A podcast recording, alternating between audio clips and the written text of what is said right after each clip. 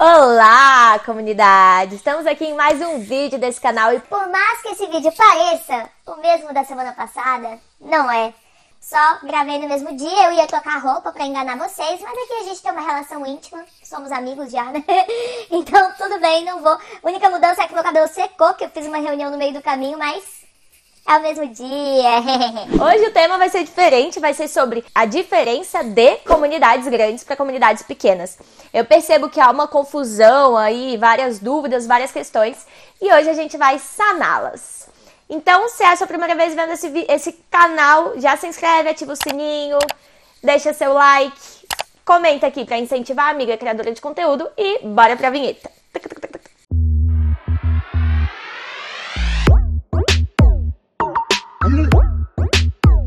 Então, gente, para primeiro ponto que a gente precisa alinhar é é preciso a gente mudar a nossa mentalidade quando estamos falando de comunidade. Comunidade não é seguidores do Instagram. Isso isso são isso é a sua audiência, tá? Não são sua comunidade.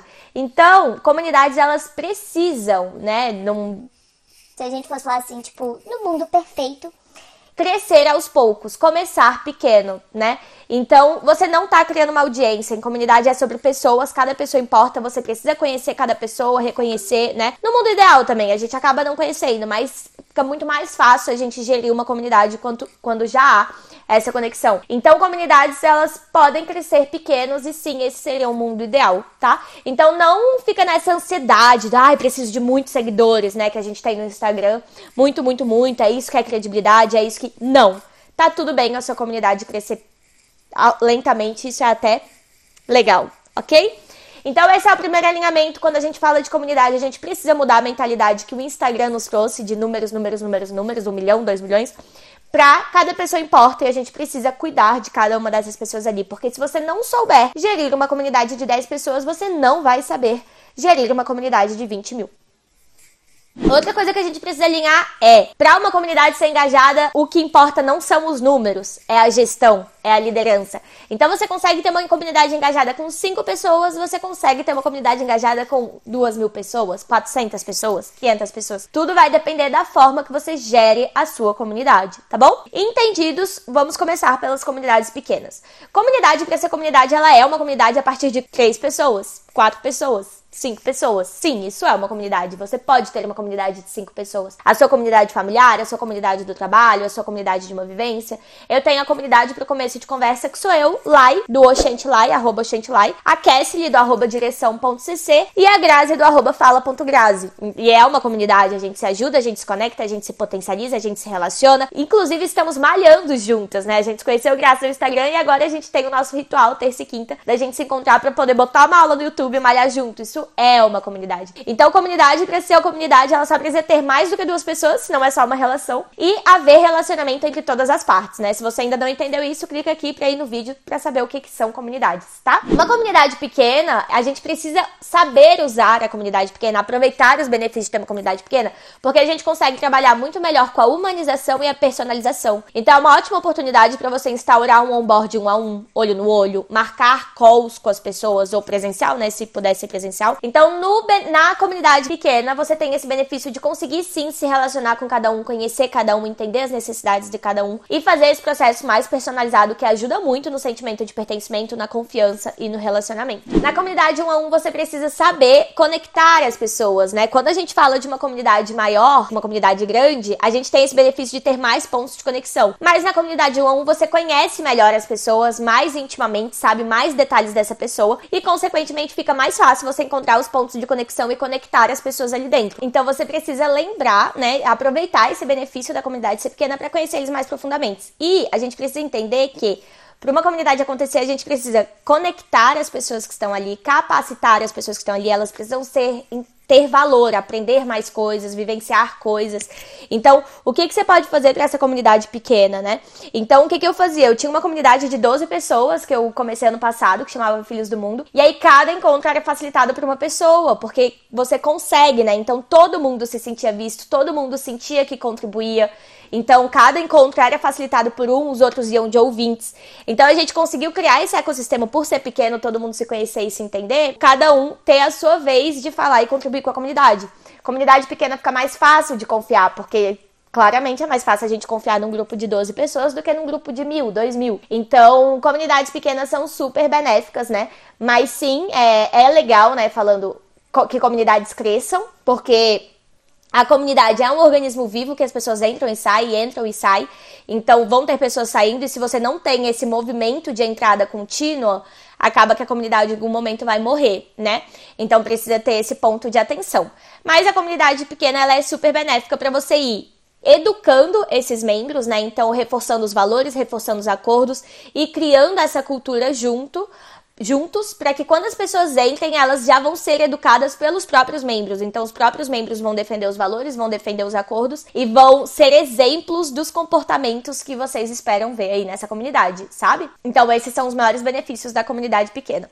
Uma comunidade grande, né? A gente pode falar aí, uma comunidade acima de 50 pessoas já é uma comunidade grande, ela já vai precisar de um de um sistema de gestão diferente, já é mais difícil trabalhar a confiança. Inclusive, na sociocracia, que é um modelo de autogestão para comunidades, eles trabalham com menores grupos. Quando a comunidade tem mais do que 15 pessoas, eles dividem as comunidades em círculos de necessidades e interesses para de fato eles conseguirem se conectar, se relacionar, todo mundo fazer parte e confiarem nos outros, porque já é mais difícil a gente confiar quando são várias pessoas. Mas aí, quando a comunidade é grande, a gente vai precisar trabalhar o onboarding de uma maneira mais automatizada. Então, às vezes com formulário, às vezes mesclando formulário com reunião, né? E aí, quem quer fazer a call faz. É, quem não vai ter que ser por um formulário, então a gente perde um pouco daquele da personalização, do olho no olho, do ver o que, que a pessoa está sentindo. Mas a comunidade grande, ela tem o o, esse benefício de engajar mais facilmente, né? Tem mais pessoas, então tem mais pessoas para responder, tem mais pessoas para poderem interagir, criar perguntas, interação, gatilhos de interação. Só que aqui é o grande ponto. Comunidade grande não é sinônimo de engajamento. E se você não tem intenção e gestão e liderança ali dentro, muito provavelmente ela vai virar uma comunidade de autopromoção e meio fantasma. As pessoas deixam as dúvidas ali e ninguém corresponde. Eu já entrei em várias comunidades assim, principalmente no Facebook. Comunidades com 300 mil pessoas e que aí só vem um gato pingado, aparece, põe uma dúvida e ninguém responde. Então, aqui numa comunidade grande tem que sim ter um trabalho bem intencional de um gestor de comunidade para poder responder as pessoas, conectar as pessoas, acolher as pessoas, porque é muito mais difícil a gente se sentir acolhido num espaço grande do que no espaço cheio, do que no espaço, né, que você é visto, que só tem ali 10 pessoas você conhece todo mundo. Então a comunidade grande, ela tem esse trabalho mesmo de acolher as pessoas que estão ali e conectar as pessoas que estão ali e fazer as pessoas que estão ali se sentirem vistas e terem as suas necessidades correspondidas. Então você precisa responder às pessoas ali, você precisa conectar as pessoas ali, interagir, você precisa colocar gatilhos de interação, gatilhos de conversa, de comunicação para que as pessoas venham e interajam. Você precisa conhecer as pessoas, seja por enquete, seja por formulário, seja na call. Então a comunidade grande muitas vezes ela é mais difícil, né? A gente acha, ah, é mais fácil, é grande, todo mundo ali vai se conectar. Não é, precisa de um trabalho intencional ali estratégico para que isso aconteça, tá? Um grande benefício das comunidades grandes é porque a gente tem mais pessoas para se conectar, né? Então esse é o grande valor da comunidade, as pessoas que estão ali. Então quem são essas pessoas e o que você pode fazer para conectá-las dentro da comunidade grande, para que eles entendam esse valor da conexão e passem a se relacionar mais organicamente. E aí o grande cuidado que a gente precisa ter com a comunidade grande é a, robot, a robotização, querer automatizar tudo e perder a personalização, a humanização tão necessária para o sentimento de pertencimento, de relacionamento, de confiança que a comunidade exige. Então, a gente precisa, tipo, automatizar o que é possível, mas tem coisas que não dá para automatizar e você vai ter que adaptar para sua realidade. Pilar importante quando a gente fala de comunidades grandes também é a organização. A sua comunidade precisa estar muito bem organizada, as pessoas entenderem como funciona a plataforma, onde estão as coisas, onde se achar, como participar para que de fato elas participem, interajam. Porque quando a gente entra num espaço com muita gente e a gente nem entende o que está acontecendo ali, como está acontecendo ali, o que, que a gente pode fazer para participar e contribuir, a gente costuma ficar. As barreiras para o relacionamento são mais fortes, porque é muito mais difícil eu me expor para duas mil pessoas do que para dez. Então você precisa trabalhar muito bem essa organização, essa educação da sua comunidade para que eles saibam o que pode ou não ser feito ali, onde pode ser feito ou não, o que é esperado deles. Tá? Enfim, meus amores, eu percebo que essas são as maiores diferenças. As duas têm seus prós, as duas têm seus contras, as duas precisam de intencionalidade e estratégia. E é um caminho, né? As comunidades elas são cíclicas, elas crescem, elas diminuem, elas crescem, elas diminuem, né? Mas aí quando ela já tá muito grande, talvez ela esteja muito grande.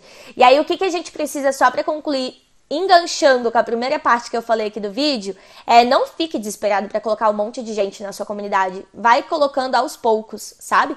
Porque se depois você coloca mil pessoas, você vai ter dificuldade para se conectar com essas mil pessoas e para essas mil pessoas se conectarem também mas ao mesmo tempo vá crescendo contínuo, porque uma coisa que eu experienciei na minha comunidade Filhas do Mundo é, eu fiquei muito tempo com a comunidade fechada em 12 pessoas, e aí quando eu quis abrir, todo mundo ficou meio tenso, do tipo, ah, e se acabar com esse clima, se acabar com a nossa confiança, se acabar, já tá tão legal aqui, só que algumas pessoas foram saindo e a comunidade foi morrendo.